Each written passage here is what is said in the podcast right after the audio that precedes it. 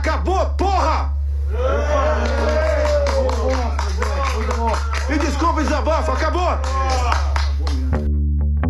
Quem nunca ouviu essa frase dita pelo presidente Jair Bolsonaro no momento de, digamos, contrariedade? Pois esse é apenas um dos muitos exemplos do sofisticado vocabulário do presidente para se expressar quando as coisas não acontecem do jeito que ele gostaria. E a entrevista que você vai escutar agora tem tudo a ver com isso. É uma conversa com a jornalista Mônica Gugliano, que publicou na edição de agosto da revista Piauí uma reportagem sob o título Vou Intervir, em que ela recupera os bastidores do dia em que o presidente da República considerou a possibilidade de enviar tropas para fechar o Supremo Tribunal Federal, prender e substituir os ministros.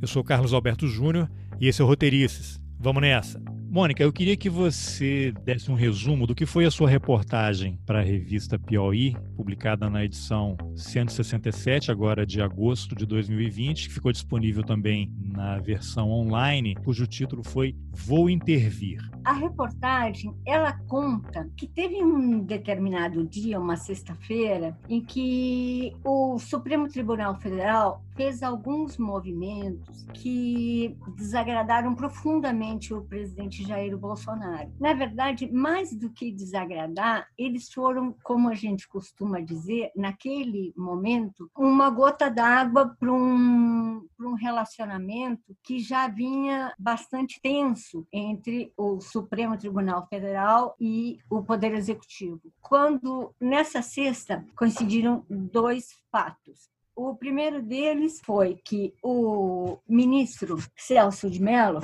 decano do Supremo Tribunal, como a gente costuma chamá-lo, ele decidiu que mandaria à Procuradoria um pedido de autorização para recolher o celular do presidente Jair Bolsonaro e o do filho dele, Carlos Bolsonaro o presidente, como é de se esperar, ficou assim transtornado com essa notícia. No mesmo dia, o mesmo ministro Celso de Mello resolveu abrir já se sabia, de certa forma, que ele faria, abrir e liberar a gravação da íntegra de uma reunião ministerial que tinha acontecido mais ou menos um mês antes. E a reunião é muito chocante, assim, a, a linguagem, as coisas que foram ditas, mas o, o presidente Bolsonaro não se incomodou muito com isso. Ele se incomodou mesmo, foi com a questão do celular, e ele ficou tão transtornado que ao longo do dia em reuniões que elas foram se sobrepondo, em determinado momento ele achou que a única forma que ele tinha de resolver isso era intervindo no Supremo Tribunal Federal. Acontece que essa ideia de intervenção uh, não existe, não existe legalmente né, na nossa Constituição, assim como uh, não, não existe essa ideia de que uh, o Poder Executivo né, possa apelar aos militares para que os militares atuem como um poder moderador em momentos de crise. Isso também não, não, não está na nossa Constituição, não, não existe legalmente. Então, o que o presidente faria seria fechar o Supremo Tribunal Federal, mas ele não tem instrumentos legais para fazer isso, embora ele evidentemente tenha a vontade. Então a matéria eh, ela conta como se deu eh, essa discussão ao longo do dia. Bom, e aí o título da matéria foi que o Bolsonaro chegou transtornado à reunião, já anunciando vou intervir, porque ficou completamente alucinado com a possibilidade de ter que entregar o celular, sendo que o ministro Celso de Mello cumpria um procedimento natural. Ele consultou a Procuradoria-Geral da República se seria o caso de atender ou não a solicitação para depois da manifestação da PGR, é que ele tomaria uma decisão e no final ele acabou decidindo que não era o caso, não é isso? Sim, você sabe que é, essa frase, vou intervir, nas escolas militares, né, na, na MAM principalmente, quando os alunos estudam é, estratégias de, de guerra, o cenário, o teatro da guerra, segundo me explicaram, como é que isso se dá de certa forma. O comandante, né, o general, ele, ele traça um cenário, né, que ele imagina que seja, pelas informações que ele tem, aquele que poderá acontecer durante o conflito. Então, ele traça esse cenário e vai vai em frente. Só que, é claro, nem sempre esse cenário que ele traçou, a não ser no caso dos grandes estrategistas de guerra, ele, ele se cumpre exatamente, se dá da forma como ele imaginou que seria. Então, nesse momento, o comandante dessas tropas, ele tem a seguinte opção de apostar naquele cenário que ele traçou e continuar, ou fazer uma mudança, que também me explicaram que essa mudança pode ser, às vezes, pela simples presença do general, do comandante, né, em meio às tropas, ou pode ser uma mudança completa de estratégia, de posicionamento, enfim. E aí, nessa hora, os alunos eles, eles devem tomar essa decisão e a decisão quando eles é, decidem que eles vão mudar esse cenário eles têm ali né para escrever a resposta e eles escrevem vou intervir olha e, só e assim aí eu, isso, isso me deu uma certa confiança de que realmente é, assim era, era isso mesmo, porque era uma linguagem do, do, meio, né? Uma linguagem da escola militar mesmo. Castrense total. É, é isso mesmo. Ah, que bem interessante. Agora, quem é que estava naquela reunião original em que o Bolsonaro chegou transtornado? Você, ao longo da reportagem, menciona, pelo que eu li aqui, eu acho que pelo menos umas 20 pessoas circularam no entorno daquela reunião, né? Você mencionou reuniões que eram sobrepostas, gente que entrava e saía, tanto é, generais que ocupam cargos lá como ministros, ministros civis, garçons, você dá o detalhe até do pacotinho de leite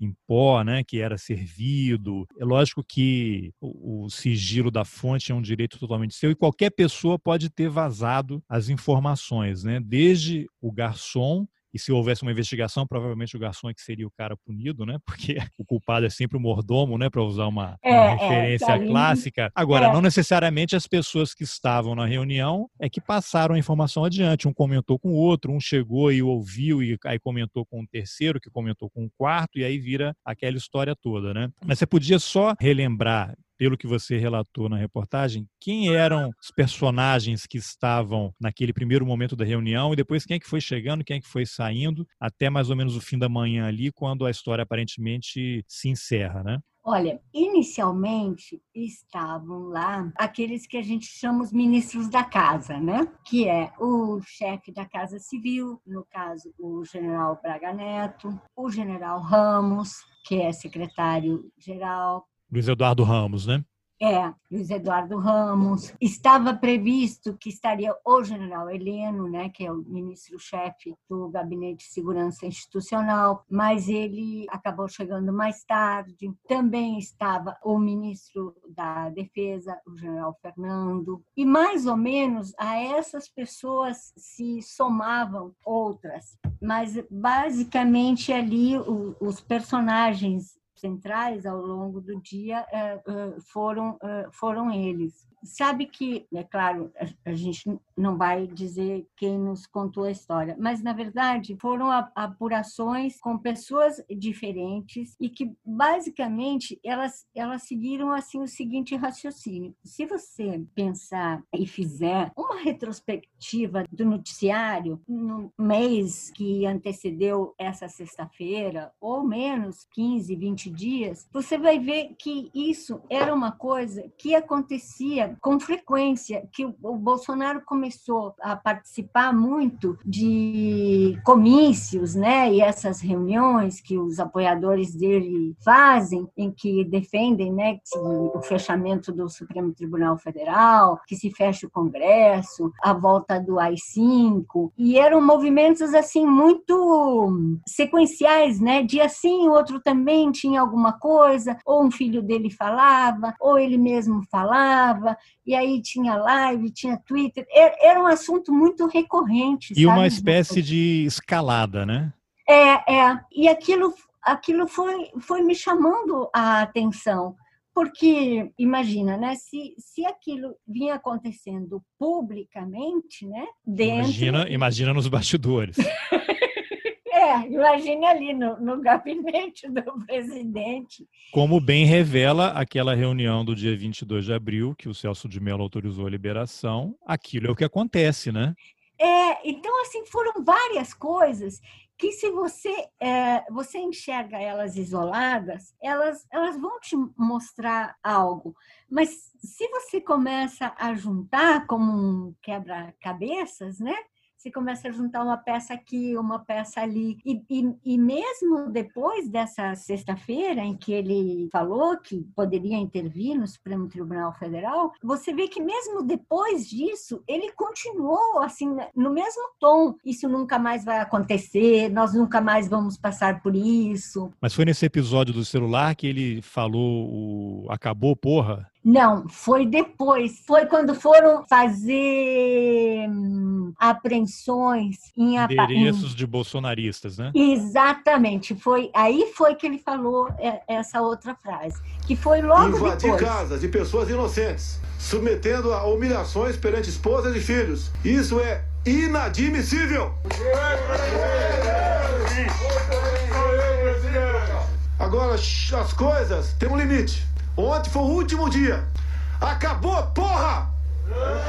É, porque ele já vinha ele já vinha transtornado assim também teve a questão do ramagem que ele não pôde nomear para chefe da polícia federal como ele queria. Foram se sucedendo os fatos. Então por isso que eu te falei que se a gente olhar cada um deles assim isolado, eles te mostram assim um instante, mas que se você for juntando as peças, você vai compor um, uma foto maior, né, da, daquele momento. E Mônica, quando é que te deu o clique assim que, olha, isso aqui tem uma, uma reportagem. Como é que você, quando é que você começou a apurar essa reportagem, começou a ligar os pontos e percebeu que havia um mosaico ali, uma coisa maior, que se você desse um passo atrás, em vez de olhar só a árvore, você ia perceber um pouco mais da floresta. E como é que você começou a se aproximar das fontes? Conta um pouquinho desse bastidor do início da, da apuração. Eu acho que foi acompanhando é porque, assim,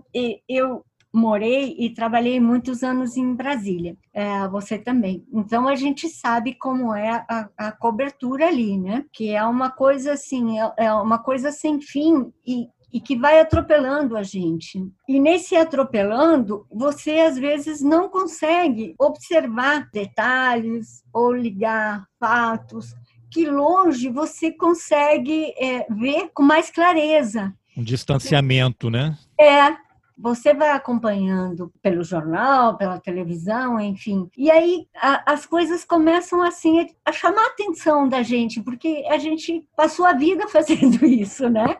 Sim. Então, assim, começa, você pensa assim, nossa, mas que coisa, né? E aí você olha uma, um outro dia e, e aí você começa a, eu acho que aí é, é, o nosso trabalho né que é um pouco uma coisa instintiva um pouco que você começa a pensar que, que aquilo não não está se dando só daquela forma então eu comecei a, a procurar a, algumas pessoas e, e, e perguntar mas vem cá não é estranho, né? Isso, e, e, e o que, que vocês acham disso?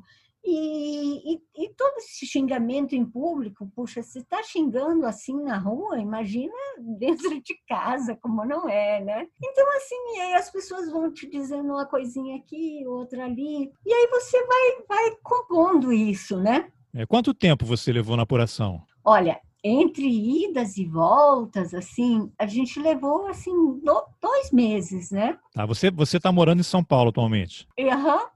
E aí você ia para Brasília para fazer entrevista, fazer por telefone? Fiz tudo por, por, por telefone, porque tá difícil. Né, viajar, né? né? É. De viajar. No começo a gente até ficou com um pouco de, de, de dúvida se a gente conseguiria fazer essa apuração por telefone. Sim, porque tem coisas que só sem roupa na piscina para alguém falar, né?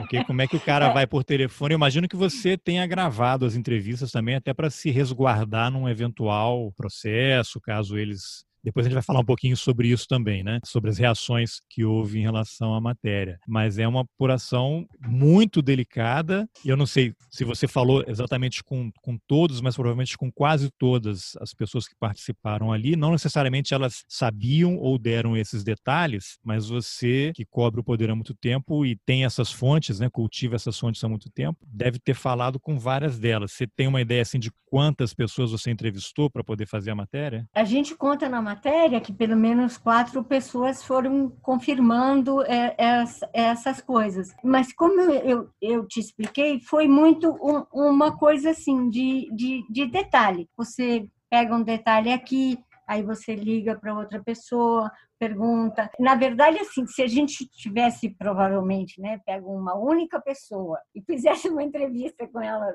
por telefone, né, sobre isso, é, provavelmente a pessoa não teria dito, né? É, não existiria matéria, claro. É, mas como assim? É, uma pessoa contava um pedaço e aí a, a, gente conferia com outra pessoa e a pessoa nessa de, de dizer ah é e ainda aí mas teve isso também é, é. porque eu acho que que uh, uh, os próprios personagens eles também não viam isso como uma história fechada ou não, ou não viam isso como um problema, o que nos leva àquela avaliação que é uma espécie de naturalização da gravidade dos fatos, e se você tem um pensamento autoritário, intervencionista, como boa parte das pessoas que faz parte desse governo tem, eles acham isso normal, né? Não é estranho achar que, ah, vamos lá, tanto que você relata aqui que o, o ministro-chefe da Secretaria de Governo, Luiz Eduardo Ramos, ele tratou com muita naturalidade, né? até deu apoio ao presidente. É, é isso mesmo, acho que não tem alternativa. Então você vê que essas pessoas no entorno dele, que são pessoas qualificadas, que chegaram ao auge das suas carreiras, depois de décadas de trabalho, né? todas elas também têm o seu valor, mas que acham natural você participar de uma conversa em que tem o presidente da República dizendo que quer intervir, vamos fechar o Supremo. E aí eu queria até que você falasse um pouquinho sobre isso, que a frase do Bolsonaro é: vamos lá, a gente fecha, tira os 11 ministros e coloca umas pessoas lá que a gente confia até que tudo se resolva e depois volta ao normal. Que normal é esse, né? Você não acha que tem um pouco desse compartilhamento, desse, uma palavra horrível assim, mas que acaba usando viés autoritário, né? Esse pessoal que está ali, por mais simpático que seja, que trate a imprensa com educação, né? Recebem a imprensa, fazem gracinhas, né? Como você tem o vice-presidente Mourão Heleno, que fala com muitos jornalistas há muitos anos, né? Ele é fonte de muitas pessoas. E, e o fato da, da fonte ter uma fala mansa e, ao mesmo tempo, concordar com esse tipo de comportamento e, e, e de pensamento do presidente, eu acho algo muito grave. Né? O que, que você pode avaliar aí dessa confusão que eu fiz? Sabe que é, assim, tem, tem várias, vários pontos, né, é, nisso aí. Tem um ponto, sim, né, da, da naturalização uh, das coisas. E isso, como até a gente conversou um pouquinho antes, a gente jornalista é, é sempre cheio de, de dúvidas, né, e, e, perguntas. Então, assim, aquela reunião anterior que é, a gente pôde ver, ela mostra, né, como as coisas eram, eram, são tratadas ali. Você então, fala reunião anterior àquela ministerial do dia 22 de abril. Isso, isso, aquela reunião que todo mundo ficou horrorizado. É, ali porque se tivesse um cidadão ali imbuído dos seus direitos e deveres, poderia ter dado voz de prisão para todo mundo ali, né? é, é porque você vê, é uma coisa assim, né? Você assistia, né, aquilo ali e pensava assim, nossa, meu Deus, como, como, como pode? Porque é, Brasília, né, tem um, uma, uma tradição de coisas assim que elas, é, elas podem até acontecer, mas elas não são ditas daquela forma, né? Elas não são ditas com tanta naturalidade, né, Júnior? Então, é, aquilo ali também é, ajudou a nossa apuração, porque se você vê que em uma reunião, sei lá, devia ter mais de 20 pessoas ali, uh, o ministro fala que vai aproveitar que a imprensa está distraída para fazer. Passar boiada para passar a boiada. O, o outro xinga né, o, o, o maior parceiro comercial do Brasil. E isso porque sabiam que estava sendo filmado, né? Havia é, câmeras é. ali enormes filmando tudo aquilo. Né? O próprio presidente fala um, um monte de absurdos. E fora aquilo que também não se falava, que você via, assim, você via a cara do, do vice-presidente, né, do, do general Mourão, assim, a expressão com que às vezes ele, ele olhava o presidente Bolsonaro, é, aí você vê a discussão entre o ministro Ramos e o ministro da Economia, Paulo Guedes. Então, assim, você vê que este é um governo que ele não funciona nos parâmetros de outros que a gente é, conheceu. Então, que não é impossível que aquilo tudo tenha sido dito. E ainda acontecia naquele momento, você deve lembrar, era um momento assim que o Tom, o Bolsonaro ia esticando a corda, né? E estava muito presente a conversa da intervenção militar. Lembra assim? O próprio general Ramos, uma semana após essa reunião que a gente relata na, na revista, o próprio general Ramos deu uma entrevista à Veja em que o repórter em determinado momento eh, pergunta, né? E ah, e o golpe? Não, isso é bobagem. E aí ele usa um, uma expressão, como é que ele diz? Mas não pode esticar muito a corda, uma coisa assim, né? Que é um absurdo também, né? É, vamos dar um golpe, mas não vai ser um golpe tão golpe, né? Vai ser meio é, golpe. Ou, ou também não, não vamos dar um golpe, mas não estiquem a corda demais, entendeu? E, e é um absurdo também, e que é dito com naturalidade. Então, para essas pessoas com as quais eu converso de vez em quando, para muitas dessas pessoas desse entorno do governo, é natural, não posso dizer assim, eles acreditam, mas eles dizem que o Supremo Tribunal Federal impede o presidente Bolsonaro de governar, de fazer as coisas que são necessárias para o bem do país. A gente não entende assim, e ainda que impeça, fechar o Supremo Tribunal não, não é possível. É, queria até fazer uma, fazer uma pontuação, porque não é só em relação a eles, né? mas em geral as pessoas elas tendem a concordar com o Supremo ou com outra instituição quando a decisão é de acordo com que, aquilo que a gente pensa. Se é contrário, aí não serve. Então, o fato do Supremo ter impedido a posse do Ramagem como diretor-geral da Polícia Federal é um absurdo, mas o fato de ter impedido o Lula de ser ministro da Casa Civil da Dilma, aí tudo bem. Então, qual é, afinal, o padrão? Então, no momento, eles, o Supremo age de forma correta, porque está de acordo com o que eu penso. E no momento seguinte, quando contraria uma convicção minha, aí não, é todo mundo comunista, né? Vamos fechar, vamos intervir. Mas mesmo nos momentos mais delicados de governos anteriores, eu acho que nunca houve, é, de forma tão explícita, essa verbalização desse viés autoritário mesmo, né? Eu não sei se é uma percepção só minha, mas eu acho que o Bolsonaro, ele só não deu um um golpe até hoje porque ele não tem popularidade. Porque se ele tivesse 51% de apoio popular, ele já tinha fechado o Congresso e o Supremo. E não ia faltar gente para ir lá para frente, não ia faltar jipe com cabo e soldado para prender todo mundo. O que, que você acha? Sabe que eu, eu, eu não, não eu acho que, que, que não. Eu acho que é assim que que um, um, um, golpe militar, né, como a própria expressão diz, ele, ele pressupõe o apoio eh, militar.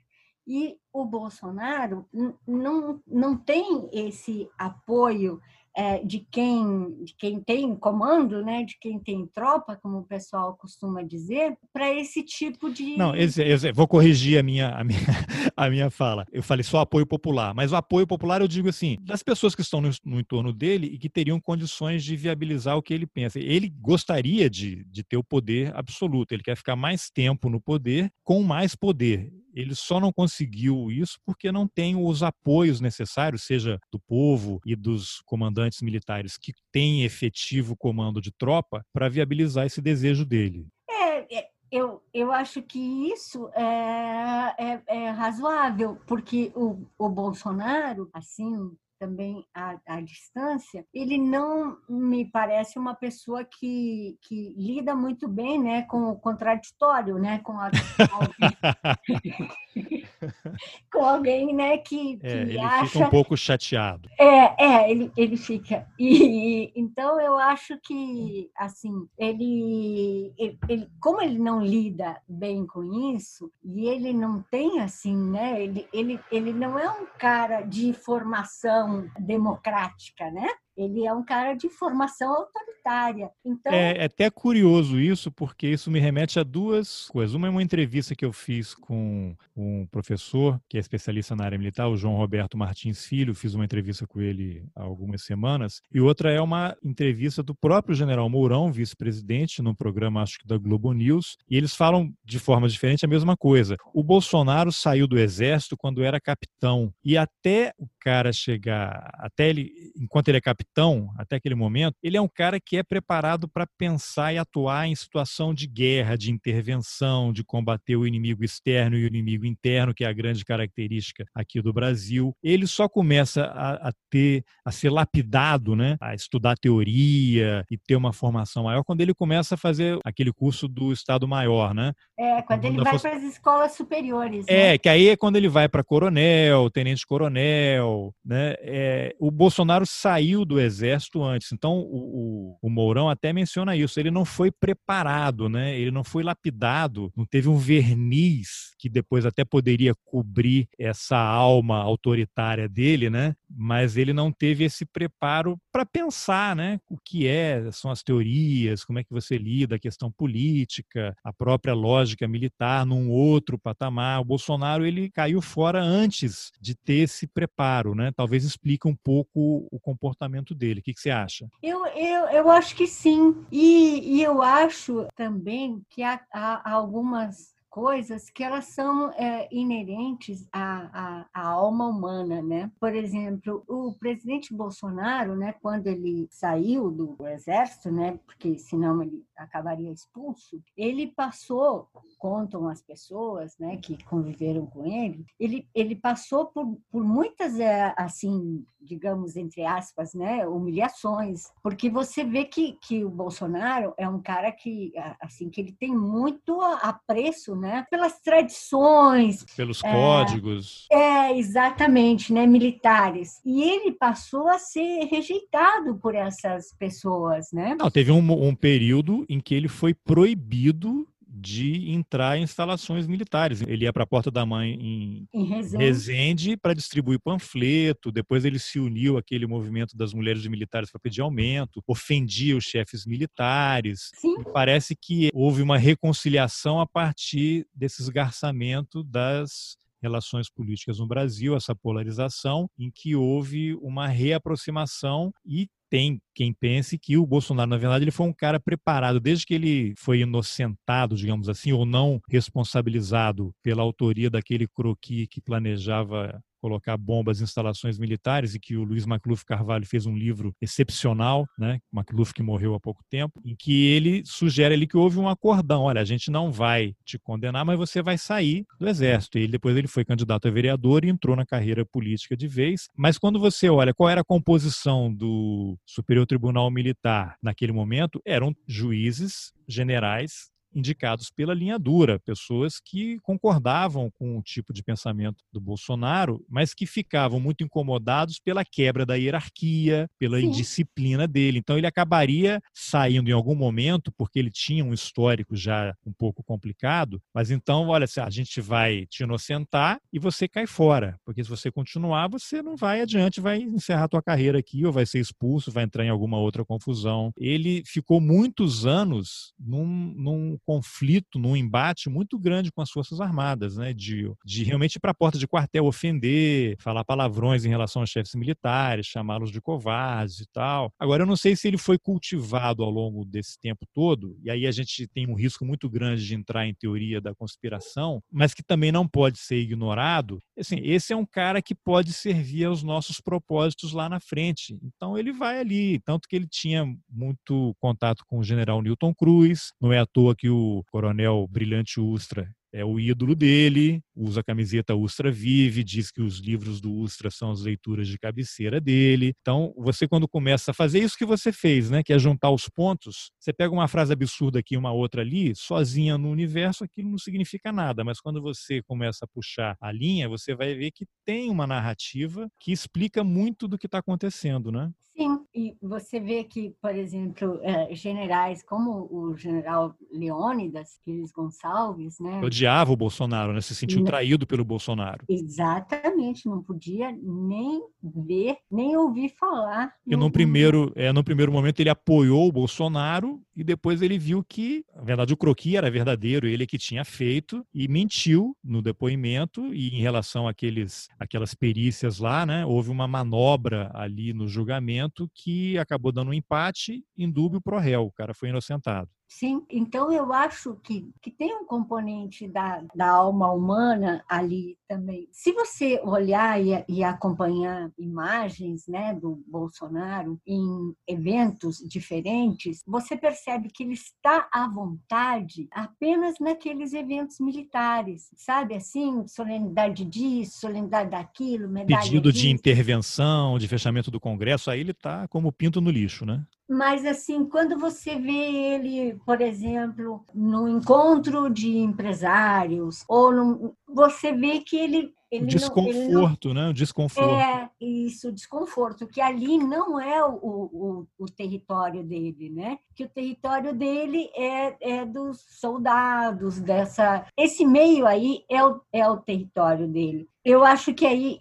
que o Bolsonaro fez essa opção pela política, porque ele não tinha né, mais como seguir a carreira militar, mas ele sempre foi um porta-voz dessas pessoas. Não, e ele passou a carreira dele como político cultivando isso. Eu não lembro agora se foi no livro do McLuff ou no outro livro excelente da Thaís Oyama, que narra o primeiro ano do governo Bolsonaro, que boa parte do tempo que ele estava lá na Câmara de Vereadores, depois ele deputado, ele ficava rastreando notas de falecimento de militares nas publicações das Forças Armadas e tal, e, e mandava carta de condolências para a família. Isso para a pessoa que recebe, pô, tem um parlamentar aqui que está acompanhando e teve a preocupação de mandar um, uma mensagem de condolências. Ele soube cultivar durante muito tempo, além de ter essa agenda dele de lutar por melhores salários, aquela, aquele artigo que ele escreveu para Veja, que foi uma das confusões que ele arranjou, arranjou ao longo da carreira. Então, ele, ele, ao longo do tempo, ele foi construindo essa imagem de uma pessoa que estava ao lado da, da base, né? Do pessoal lutava por um salário melhor, por mais dignidade na carreira, e está usando isso agora. Sim,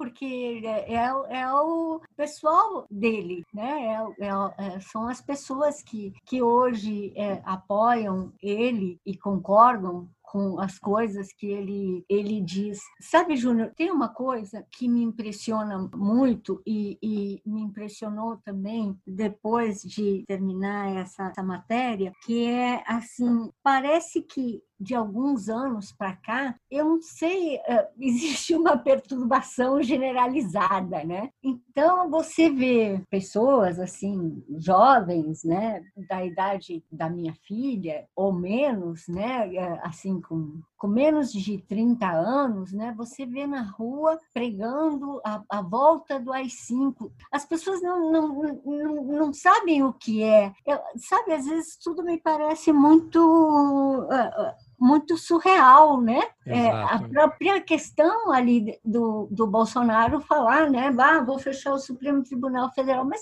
co como assim vai fechar? Mas como? Com base em quê, né? É, agora eu acho interessante porque eles ficam usando aquele artigo da Constituição, não me lembro o número agora, 142, né? É 142 é, e aí teve até o artigo do Ives Gandra, que é um advogado tributarista, né, mas ele também sim. é considerado um jurista, e ele escreveu um texto justificando que sim, o exército seria o guardião da Constituição e poderia ser convocado. Mas a própria Constituição diz que qualquer um dos três poderes pode sim. convocar o exército ou as Forças Armadas para restabelecer a ordem. Aí eu ficava imaginando, mas vem cá, aí o Bolsonaro convoca para invadir, e aí a Câmara, não, ele ele tá, vamos convocar também. Aí o Supremo também, e aí quem é que vai? Quem, é, quem tem mais força, quem controla mais tropa, você vai, você vai deflagrar uma guerra civil, né? E aí você também tem as ditaduras, né? Esses regimes autoritários, eles têm também a necessidade desse arcabouço jurídico e legal. As pessoas distorcem as leis ou dão uma interpretação que mais é, atende aos seus interesses para poder justificar as coisas. Então, artigos como esse do Ives Gandra, eles não contribuem em nada para você apaziguar e para você permitir que haja um diálogo para a situação melhorar e que a gente avance para uma situação adequada e mais tranquila, porque você olha regimes autoritários no mundo inteiro, você vê, você tem os juristas do terror, você tem os advogados do terror, você tem as pessoas que colocam o seu conhecimento a serviço do mal. Não é porque o cara é de direita, de extrema direita e acha que o nazismo é correto, que ele não tem capacidade de raciocínio. Ele tem, né? Qualquer pessoa pega um livro e pode aprender, entender as leis e dar a interpretação. Tem até um filme que concorreu ao Oscar, não sei se há um ou dois anos, que é o Vice, que é sobre a história do vice-presidente do, do Bush filho, né? Sim. Que ele era vice-presidente e também, e aqui nos Estados Unidos, o vice-presidente é também o presidente do Senado. Tem lá uma cadeira e ele pegou um cara que era conhecido dele, especialista em legislação, e chegou à conclusão que o vice-presidente ele não é nem executivo e nem legislativo, então ele não pode ser responsabilizado por nenhuma medida que ele tome em qualquer um dos dois cargos. Eles vão buscando as brechas para justificar as suas iniciativas autoritárias, né? E esse acho que é um caso clássico, esse artigo aí do, do Ives Gandra dizendo que o exército pode sim, é o, é o é o poder moderador, é o digamos assim, né? E, a, e, você tem um, desculpa, o próprio Mourão, né? Que é, você lembra Sim. que no começo do governo ele falava o quê? Não, precisamos de um conselho de notáveis. Como assim notáveis? Quem são os notáveis? Quem escolhe os notáveis? Então você vê que tem esse mesmo pensamento compartilhado por todos. E o próprio Bolsonaro falou: ah, vocês ficam falando bem do Mourão, mas ele é mais chucro do que eu. É que ele não fala. É, porque o Mourão tem aquela formação que, como você mesmo disse, o verniz. O Bolsonaro. O verniz. É, exatamente, ele tem é, né, aquele, a, aquele verniz. Ele, ele também falava né, que tinha que ter um golpe militar, etc, etc. Mas aí, quando ele viu assim que a posição dele estava né, mudando, então o tom dele é outro. Iris Gandra, eu, eu falei com ele para essa matéria e ele realmente, né, ele, ele acredita nesse poder moderador e ele não só acredita nisso como assim, como você mesmo disse também, né, a pessoa constrói ali seus seus argumentos, né? E aí eu falei com um general, amigo meu de muitos anos, e aí eu perguntei para ele, mas como é isso de poder moderador? Aí ele falou para mim o seguinte, ele, isso não existe. E qualquer pessoa que cursou as escolas militares sabe que isso não existe. Isso está na matéria, né? Você colocou. É, é, é, sim. Porque é, é, é, isso. Essa questão que você colocou foi a mesma pergunta que eu me fiz. Se as Forças Armadas são um poder moderador e elas podem atuar como poder moderador de qualquer um dos poderes né, que fizer essa convocação, então como é que fica? Né? Aí o Bolsonaro convoca, aí o Rodrigo Maia, ah, sim, mas a Câmara também. Né? É, pois é, vai ter uma guerra eu, civil.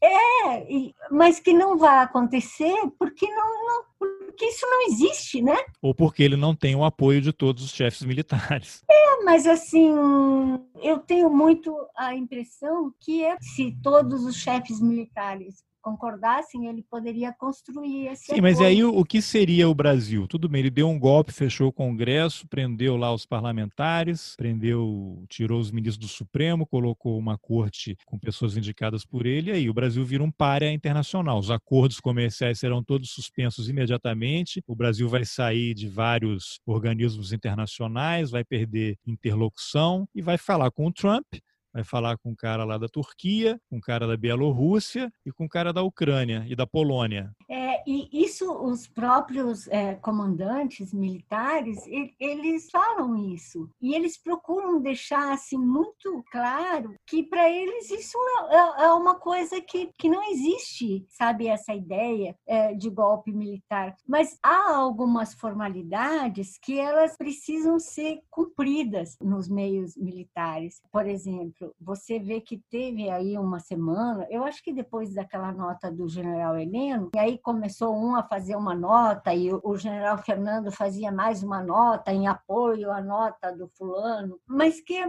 é, é muito mais uma questão assim de cumprir uma série de formalidades do que uma coisa real, sabe, Júnior? Sim, sim. Muitas coisas, sem uma, um, uma crítica a, a ninguém, nós não temos, eu acho assim, uma cobertura muito aprofundada das Forças Armadas, né? Sim. É, eu acho que teve, né, ali no regime militar, era inevitável, mas ali, depois do governo Sarney, né, e da redemocratização, os militares, eles, eles, eles saíram da nossa pauta, né? Voltaram para os quartéis. Voltaram para os quartéis e, gradativamente, eles... Onde deveriam continuar, eu acho. E eles não só eles saíram da, da nossa pauta, como ah, as matérias que a gente começou a fazer com militares era assim, era alguma coisa na Amazônia ou Antártica, essas coisas assim, a, a pauta eh, virou outra. E, acho e que a pauta virou assim, se voltou para para ser o que é, né? Para o trabalho deles, né? Porque eles, dizer, a cobertura voltou para ser feita em cima da natureza do trabalho deles que é Exato. a defesa do território, proteção do território, logística, é isso. E, e, e, aí esse passou a ser o nosso noticiário em geral. Mas ao mesmo tempo. Um erro, é, talvez, né? É, mas eu acho que eu acho que ao mesmo tempo não houve poucas pessoas se dedicaram no nosso meio a aprofundar esse conhecimento, sabe, dessa, da, dessa liturgia, das coisas, por que, que isso é assim, por que, que aquilo é assado. E aí, de repente, a gente tem o Bolsonaro, que é um ex-militar, né, porque ele está muito mais para um político, mas que enche o governo dele de militares, e o tema volta para nossa pauta mas volta assim já imbuído de uma questão política, dessa questão autoritária, disso, daquilo, e ele passa a exigir da, da imprensa um conhecimento que a maioria dos jornalistas não tem. Exatamente, aí você vai para o erro de origem, né? Os militares com a redemocratização voltam para os quartéis e a imprensa recua ao mesmo tempo. Então você tem, sei lá, de 85 para cá, quantas gerações né, entraram e saíram de redações que não se especializaram na cobertura militar. E aí, quando eu digo cobertura militar, é uma coisa ampla, exatamente isso. Vamos ver lá, como é que estão os manuais de formação dos cadetes lá na AMAN? Eles ainda aprendem que não houve golpe, que as tropas foram para as ruas atendendo a um clamor popular? Eles acham que houve ditadura ou não. Ah, não, mas tinha eleição. Então, eles usam esses argumentos para justificar a ditadura. Eles acreditam que houve tortura, a tortura era necessária. O que, que se pensa sobre isso? Existe alguma disciplina de direitos humanos ensinada para os militares? Então, a imprensa inteira recuou e você ficou aí 30 anos sem que os jornalistas tivessem aprendido como fazer a cobertura mais adequada dos militares. Só que os militares continuaram atuando, operando, se organizando e resultou nisso que nós temos hoje. E quando o problema se apresenta, você não tem profissionais da imprensa qualificados e preparados para fazer a cobertura que a sociedade precisa para entender, afinal, que militares são esses que estão aí. Quando você tem o setorista militar, no Globo você devia ter quando você trabalha trabalhou lá, a gente trabalhou juntos, eu era da agência, você estava no jornal, Correio Brasiliense, Estadão, Folha. Quando você tem o cara que cobre a área militar, ele é sempre aquele cara especializado em armamento, né? Ele conhece é. o, o foguete, a comprou o tanque e vai ter o avião e tem o submarino. Ele está muito mais focado na questão técnica, capacidade dos equipamentos, do que as pessoas que estão operando. Como é que elas pensam? Como é que aquilo vai ser usado? Em questão de contrato, eventualmente você tinha ali uma é, corrupção,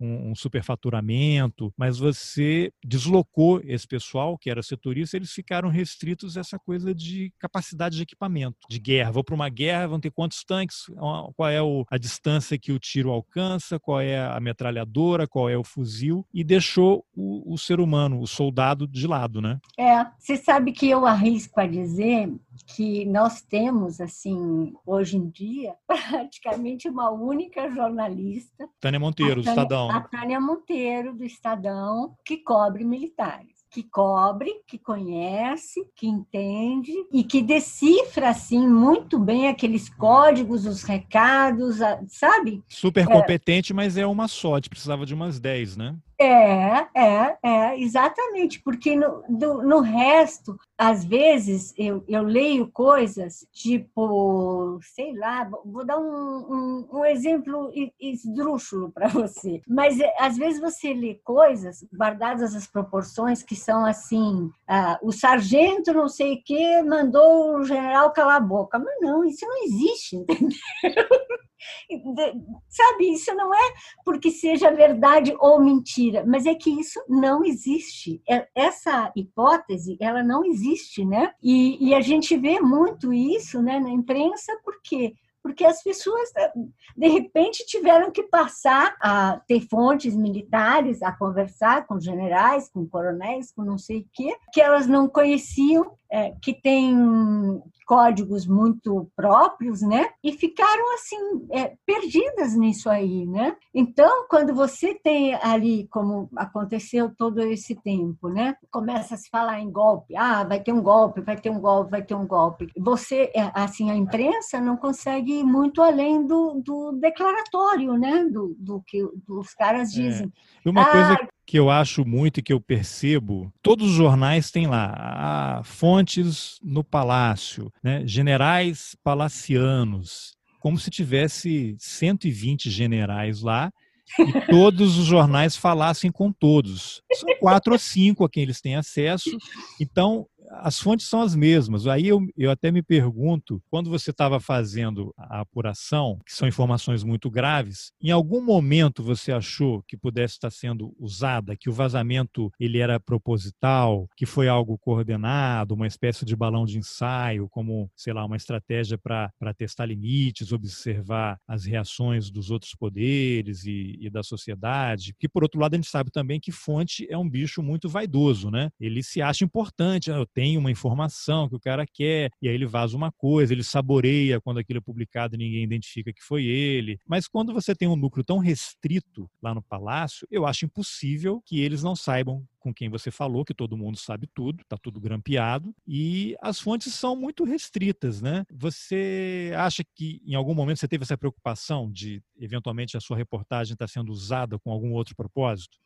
É, sabe, assim, que muitos anos de cobertura em Brasília, em muitas ocasiões eu, eu, eu assim, né, vão passando os anos, né, a gente vai ganhando experiência e você vê que você vê que aquilo é, é, é uma plantação, né? É um jogo, é, né? É, que o cara te chamou para te contar aquilo porque ele, ele quer que aquilo saia no jornal, né? Quer, quer plantar aquilo até para ver o que, que iria acontecer, né? Eu, eu nunca senti isso nessa reportagem por aquilo que eu te falei, que na verdade eram sempre pequenas histórias que eu confirmava com terceiros ou quartos sabe? É, você não, não chegou uma... com aquela pauta, né? Olha, estou fazendo uma pauta, não. vou intervir. Que aí o cara, opa, que isso?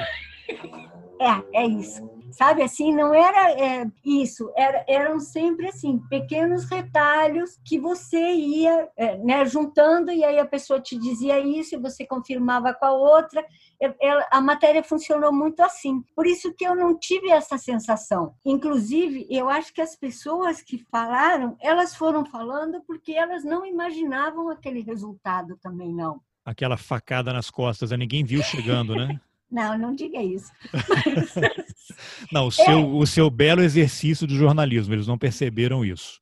Eles, eles, sabe assim, eles falam assim, porque é isso que você acabou de falar, que se você chegasse e dissesse assim, vem cá, é verdade que teve aí uma reunião e o presidente Bolsonaro disse que ia mandar tropas para os Supremos, cara, vão te dizer, não, você tá maluca. imprensa golpista, né? Fake news. É isso, comunista, você é comunista também, não sei o quê, né? O Globo é comunista, Piauí é comunista. Você sabe, ia ser é. isso. Eles também não viam isso dessa forma, né? Eles viam como, ah, é verdade que teve uma reunião aí, o presidente estava muito irritado. Ah, estava assim, ele xingou. Ele é assim mesmo, ele é assim mesmo. É, sabe? Então foi, foi muito isso.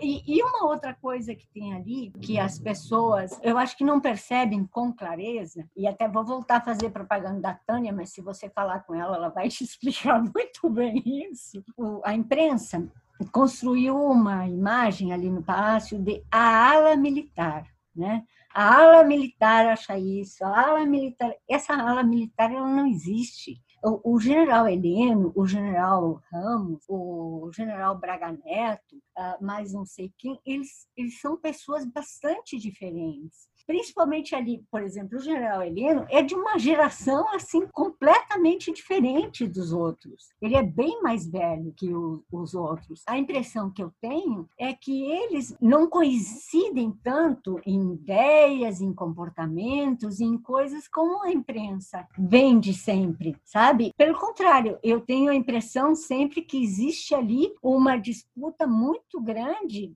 como existe, e, e, você sabe como eu, como sempre existiu de influência em torno do presidente da República, né? Claro. Eu não vejo por que a gente acreditaria que com esses três ou quatro seria diferente, né? Eles são só militares, mas eles também têm poder, têm, né? Querem ter poder, têm ambições, têm. Então, a, a gente cria essa coisa ala militar, mas não é assim.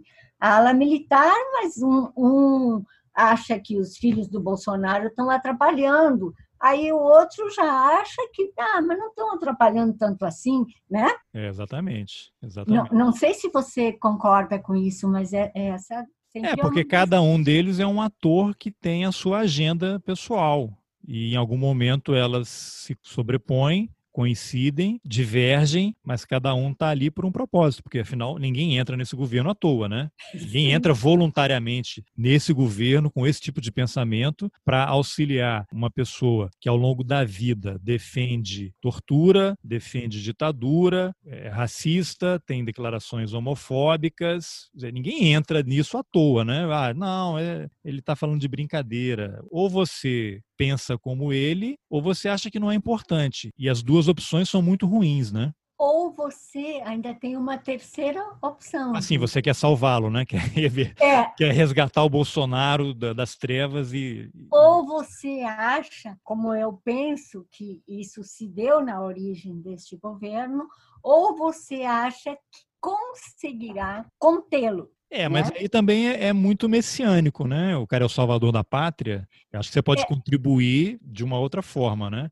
Ou não, eu vou uhum. lá porque só eu sou capaz de mudar o pensamento do presidente e impedir que ele cometa uma loucura. Mas eu acho que era ali uma, um conjunto de atores que, que pensava isso. Lembra que no começo, assim, você percebia essa crença, né? É, de militares que achavam assim, muitos até que, que saíram é, do governo e saíram foram expulsos, logo... né? Foram expulsos é, do governo. Logo no começo, mas eles acreditavam. Ah, uma vez, um general, ele disse para mim assim sobre o Santos Cruz. Isso logo, isso logo ali no período da transição uh, do, do Bolsonaro. Eu perguntei para ele assim, mas vem cá, o general Santos Cruz vai fazer esse relacionamento com os políticos que vocês é, falam tanto, né, que não vai ter, tomar lá da cá e não sei mais o que, isso e aquilo. Mas como é que vocês têm tanta certeza que nenhum político vai chegar lá e vai dizer, general, olha só, eu posso até votar com você vocês, mas tem uma vaga lá que eu quero dar para não sei quem. Aí essa pessoa, e, e olha, não era um amador, mas essa pessoa olhou para mim e falou assim: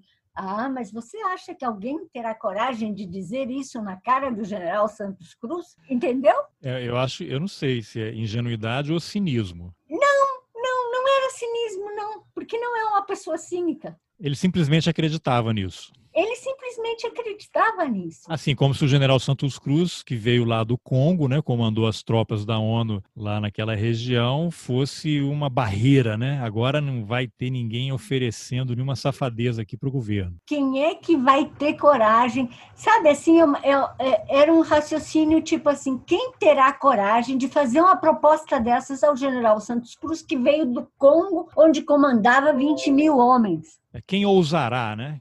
É, sabe assim, é um valor militar, se você pensar, às vezes eu acho que é um valor militar transposto para a vida política, entendeu? É, assim, com o, com o mesmo peso. Claro, na vida militar, né, ali na, na, nos quartéis, claro, quem vai enfrentar o general Santos Cruz, que fez não sei o quê. Agora. É, o cara olhou o manual militar, pegou um parágrafo, deu um Ctrl-C Ctrl -C e deu um Ctrl-V numa página policial, num relato de gangsters, e achou que ia funcionar, né? Imagina que você, se você acha assim que o Roberto Jefferson vai ficar acuado porque tem que pedir algo ou para o Santos Cruz, ou seja lá para quem for. Imagina, ele vai derrubar o Santos Cruz, como aconteceu. É lógico. Agora, Mônica, você quando foi que você achou que a apuração estava madura para ser publicada? E como é que foi a conversa ali? Eu sei que você não está vinculada formalmente a nenhum veículo, contribui com, com alguns deles. Quando é que você achou que está maduro, dá para publicar? Como é que você ofereceu, como é que você escolheu a Piauí para oferecer a reportagem? É, na verdade, é, essa essa pauta desde que eu comecei a, a, pensar que se a gente juntasse algumas coisas isso poderia virar uma matéria. Essa foi uma discussão que eu tive com o André Petri é, na Piauí. Eu já vinha fazendo algumas matérias para online, então quando eu comecei a juntar esses pedaços, eu conversei com o André Petri sobre se ele achava que isso poderia fazer é, algum sentido. E eu sou uma repórter já antiga antiga, né? E eu confio muito assim nos, nos bons editores que eu encontrei é, ao longo da minha carreira. E o André é um desses, assim como o Robinson Borges no caderno Eu e Fim de Semana, para onde eu escrevo também. Valor econômico, né? É, no valor econômico. o André e, Petri, só para quem não conhece, o André Petri foi da revista Veja durante muitos anos, né? talvez a maior parte da carreira dele, né? É, foi correspondente aí em Nova York, né? Foi diretor de e, redação da Veja. É, e na verdade eu fui construindo é, essa matéria com a ajuda do André. Eu escrevia, ele, ele lia, aí ele né, fazia um exercício ali, mas você não acha que isso, que a gente teria ainda que perguntar isso, que correr atrás daquilo, sabe? A, a gente foi fazendo. Assim. Lapidando, assim. né? Foi lapidando é. uma coisa totalmente impensável na cobertura diária, né? Se você está no dia a dia em redação, essa matéria provavelmente não teria sido feita, né? Não, certamente não, porque a gente sabe também, você e eu, que a cobertura diária ela traga a gente, né?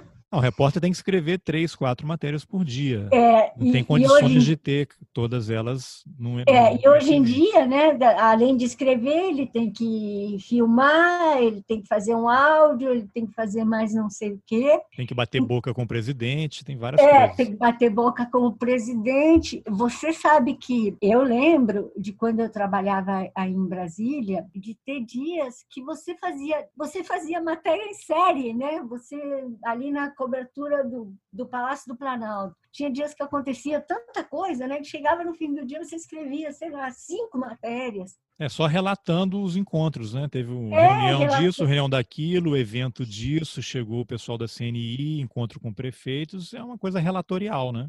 É, então, é, é, evidente que você não tem tempo para fazer esse tipo né, de reflexão, de, de pensar, é, de apurar, de voltar. E isso, assim, também é, é, uma coisa assim que, infelizmente, eu acho, ela foi se perdendo né, na, na, na nossa imprensa, né? Sim, é verdade. O tempo, né? É. É, é, na verdade, a gente eu acho que passou a lidar com o tempo ao contrário, né? Tudo é. tem que ser muito rápido. E você levou quanto tempo nesse trabalho de edição? Depois que a apuração, você, você acabou de dizer que ela foi meio sendo construída, né, ao longo da apuração, mas teve um momento assim, agora estou pronto para dar um texto final. Você ficou alguns dias ou, ou ainda teve que interromper para voltar a apurar mais? Não, eu levei vários dias para, te confesso assim que eu levei um tempo para para escrever, maior do que muitas vezes eu costumo levar, e para mandar para o André a, a, versão que eu achava que era a definitiva, e o André ainda consertou, melhorou. No final, assim, eu fiquei satisfeita com o resultado do nosso trabalho. É aquilo que eu te falei, né, do, assim, dos bons editores, né? Ele entra, melhora e sai e você nem percebe, né?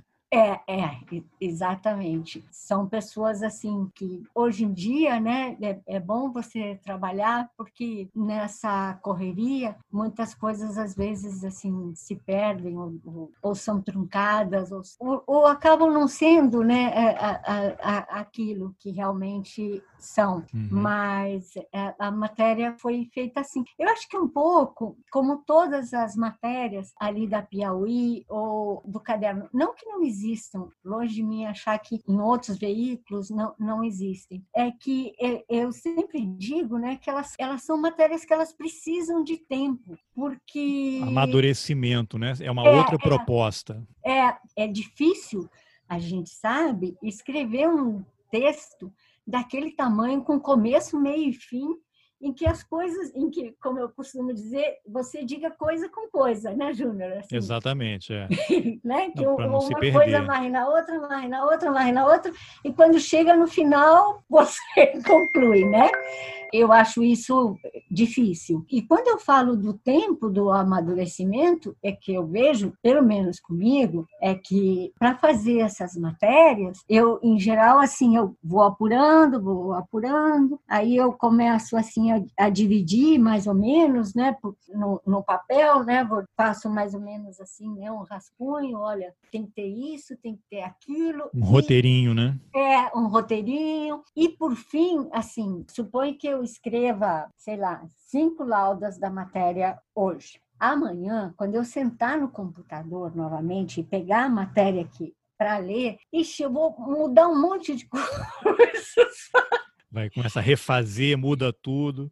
É, aí eu começo a refazer, aí eu penso assim, mas nossa, mas por que, que eu pus essa idiotice aqui? Isso não combina. Nossa, mas esse verbo eu já usei quatro vezes, sabe? E é um exercício que, é claro, é, é outra proposta de, de matéria, né? É, imagina você no, em redação, setorista do Palácio, olha, cadê a sua terceira matéria que não chegou ainda aqui hoje? Mas eu acho que, que graças à terceira matéria, que não não chegou hoje, você depois um dia pega e faz uma matéria desse tamanho, né? Que era é... em parte do aprendizado, né? Tudo é, é experiência é, que você vai acumulando. Sabe, Júnior, eu, eu, sou sempre assim é, muito grata às pessoas com quem eu, eu trabalhei, né? Ao longo da, da minha carreira, é, de uma forma ou de outra. Eu acho que a maior parte delas assim sempre me ensinou. Eu, eu sempre aprendi coisas é, com com elas, né? E aí você falou assim na sua terceira terceira matéria, e eu me lembrei do Rodolfo Fernandes, né, que foi é, chefe de redação do Globo em Brasília, trabalhei com ele, foi diretor de redação do Jornal Globo. Já falecido, já né? faleceu, é, muito jovem, inclusive, e o Rodolfo, assim, quando,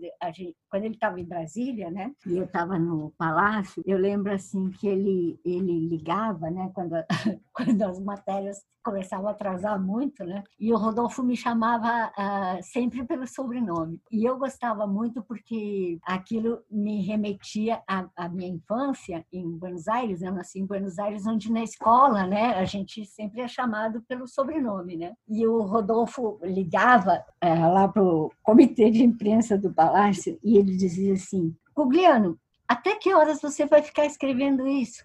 Doutor Roberto quer dormir. Você não percebeu? Ai, que ótimo.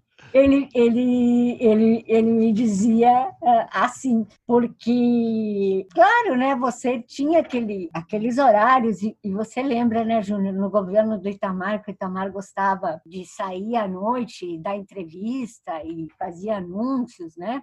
Yeah. É. que ia congelar os preços, que ia fazer não sei o quê. Eu acho que Brasília é uma, é uma grande escola de jornalismo, que a melhor que a gente tenha. É. Certamente. Agora, Mônica, para a gente encerrar aqui, eu queria saber o seguinte: é, você publicou a matéria, teve uma repercussão enorme. Houve alguma negativa, algum desmentido, algum comentário, alguma ameaça de processo? Você está sendo alvo de haters aí na internet? O que aconteceu depois da publicação? Sabe que eu não fui, é, assim, xingada por ninguém, a não, a não ser aqueles, assim, aquelas pessoas que você vê que sempre escrevem ali no Twitter, né? E aí escrevem matéria, sei lá, mentira. E nem o governo é, desmentiu, e, e, nem o Supremo Tribunal Federal se manifestou sobre a matéria. Mas e as é. suas fontes lá? Você voltou a falar com algumas delas? Teve algum retorno assim? Ficaram chateadas, felizes? Sabe que, inclusive, entre a, a, as fontes, assim, houve, houve poucos comentários. E eu uh, atribuí isso ao fato que também falei com você, de que, na verdade, embora a matéria seja uh, assustadora né, para as pessoas que encaram né, a democracia com seriedade, para aquelas pessoas que estão ali, ela, ela não é. E, pelo contrário, ela até serve, porque se o Bolsonaro gosta de subir numa caçamba em frente ao comando militar do Exército em Brasília, para apoiar pessoas que estão em frente dele, gritando, né? Intervenção já, fecha o Supremo, fecha o Congresso. Eu acho que essas pessoas, quando leram, devem ter pensado assim: olha aí, que bacana, qualquer hora dessas, ele, ele vai fechar o Supremo mesmo, né? É, mas alguém reclamou com você? Poxa, não. você publicou o que eu falei e tal? Não, não. não ficaram, ou, então, ou então falaram: é, oh, mas isso é notícia? Como é que vocês publicam um troço desse? Isso não tem novidade? Não. Também não. Não. É, na verdade, me, me, espantou muito também o Supremo, porque há, ministros ali, tipo Gilmar, essas coisas, que costumam comentar né, esse tipo de posição. Eu acabei ficando com uma impressão, primeiro que assim foi reconfortante de que realmente aquilo de fato tinha acontecido. Então, eu, eu acabei ficando com com essa impressão que isso tinha acontecido e que todos esses personagens, quando viram aquilo, perceberam do que se tratava, né? Então acharam melhor não não não mexer. É, tomaram conhecimento através da imprensa, né? Para usar aquela frase famosa. É, é, não sei, mas eu, eu fiquei sempre com essa, com essa impressão, sabe, Júnior, de que eles olharam assim, né? É, é aquilo, é como, é como você mesmo disse, né? O cara vê uma árvore aqui, uma árvore ali, mas ele não vê uma floresta, né? Então, quando eles pegaram aquilo e viram uma floresta, aí eles pensaram assim, puxa, mas é isso? É, é isso que as pessoas estão vendo. Agora, alguém deixou de te atender depois da publicação da matéria aí, ou você continuou com o canal aberto? Não, continuei falando. É, é que também, assim, como eu, eu não fico assim na, na cobertura né, do, do, dia a dia. Mas eles vão ter mais cuidado agora, né? Com o que vão falar com você. nem de militares, nem, nem de nada. Então, assim, e, e eu gosto de fazer matérias assim de, de várias coisas. Então, assim, eu acho que, que vai dar um tempo suficiente para que quando assim eu tenha que apurar outra matéria, eles tenham esquecido dessa, pelo é. menos é o que eu espero. É, a matéria ela estava liberada no site, você sabe se ela continua para quem quiser acessar, que aí eu deixo o link aqui nas informações do episódio. Sabe que eu não sei. Mas tá. eu vou deixar o link de qualquer forma, que aí as pessoas entram ali e podem ler. Mas é isso, né, Júnior? É. Tá bom, Mônica, parabéns pela, pela reportagem aí, muito esclarecedora e reveladora, e obrigado pela entrevista. Ah, Júnior, muito, muito obrigada por você me entrevistar. Eu fico um pouco sem graça, mas tudo bem. Bom, essa foi a entrevista que eu, Carlos Alberto Júnior, fiz com a jornalista Mônica Gugliano sobre a reportagem Vou Intervir. O link está nas informações do episódio. Talvez ela ainda esteja liberada para não assinantes. Por isso, eu sugiro que você leia logo. Se você gostou da conversa, compartilhe nas suas redes sociais, nos seus grupos de WhatsApp, mande o link por e-mail. Obrigado pela companhia e até o próximo Roteirices. Valeu!